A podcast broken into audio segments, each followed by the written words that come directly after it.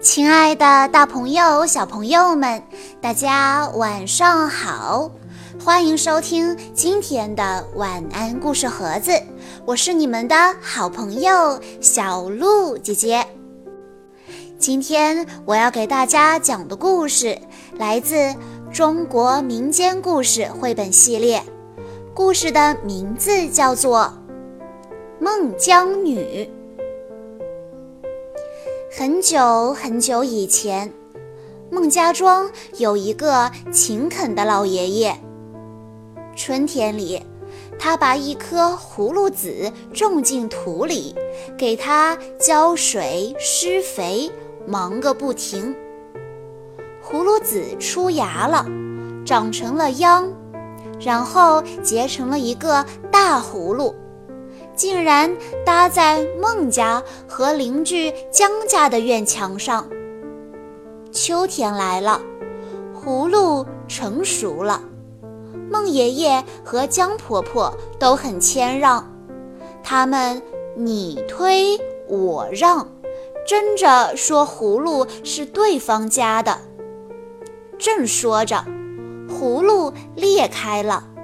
里面有个可爱的小姑娘，两户人家欢欢喜喜地把这个小姑娘养了起来，并且给她起名叫做孟姜女。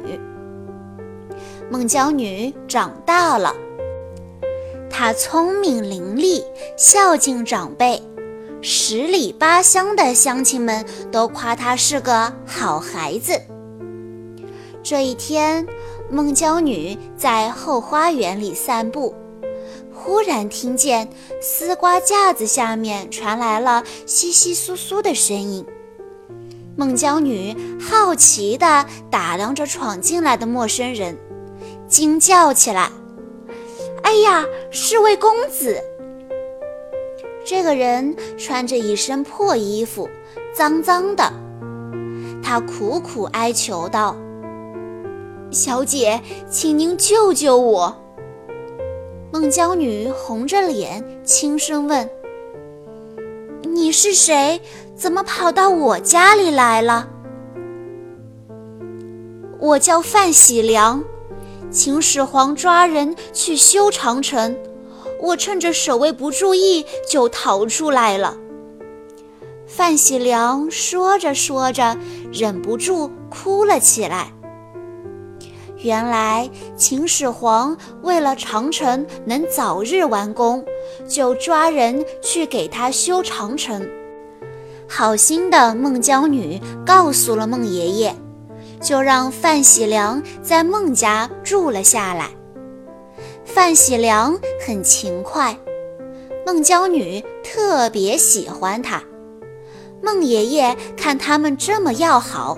就提出让孟姜女嫁给范喜良。孟家和姜家选了个良辰吉日，办了酒席，让范喜良和孟姜女拜堂成亲了。范喜良还没有喝几口喜酒，就听见门口传来高声吆喝的声音：“范喜良，范喜良！”原来是官府得知消息，找上门来，抓住范喜良，让他速速赶往山海关修长城。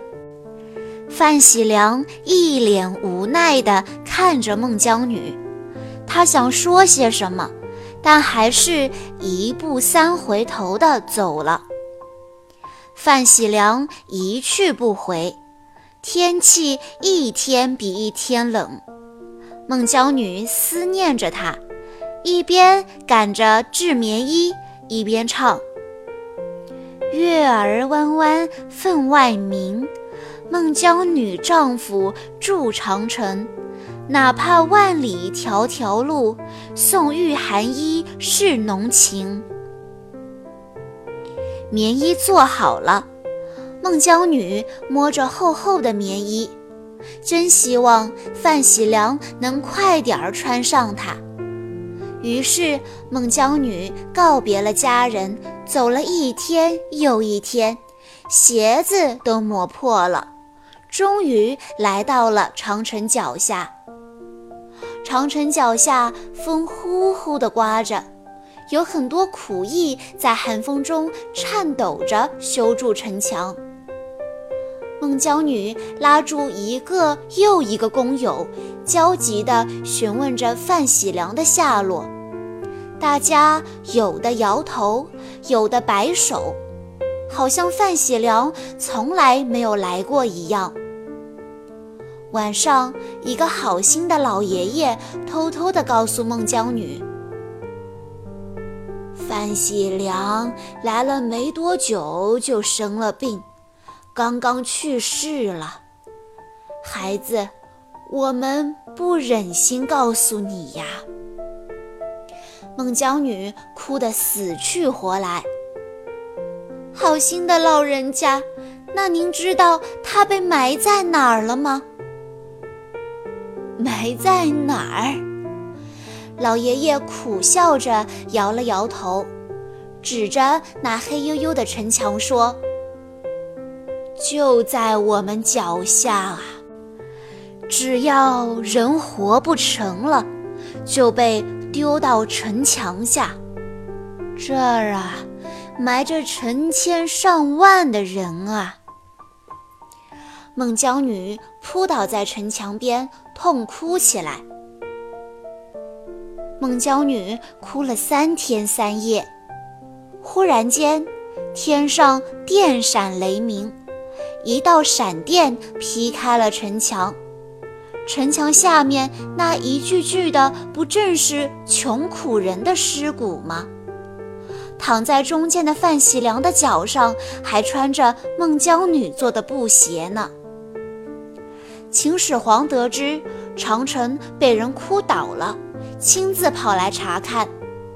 他看到孟姜女很美丽，就逼迫她和自己成亲。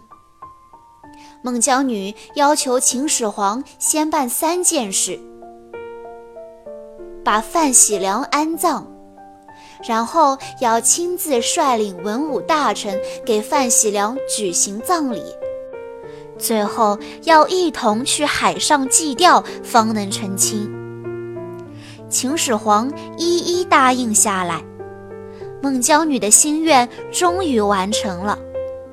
祭吊当天，孟姜女对着天空高声痛骂秦始皇的残暴，然后抱着石头一跃跳进了海里。好啦。今天的故事到这里就结束了，感谢大家的收听。更多好听的故事，欢迎大家关注微信公众账号“晚安故事盒子”。大家也可以在关注公众号之后回复“故事分类”这四个字，可以收到小鹿姐姐为大家整理的各种各样的专题故事。好啦，我们下一期再见喽！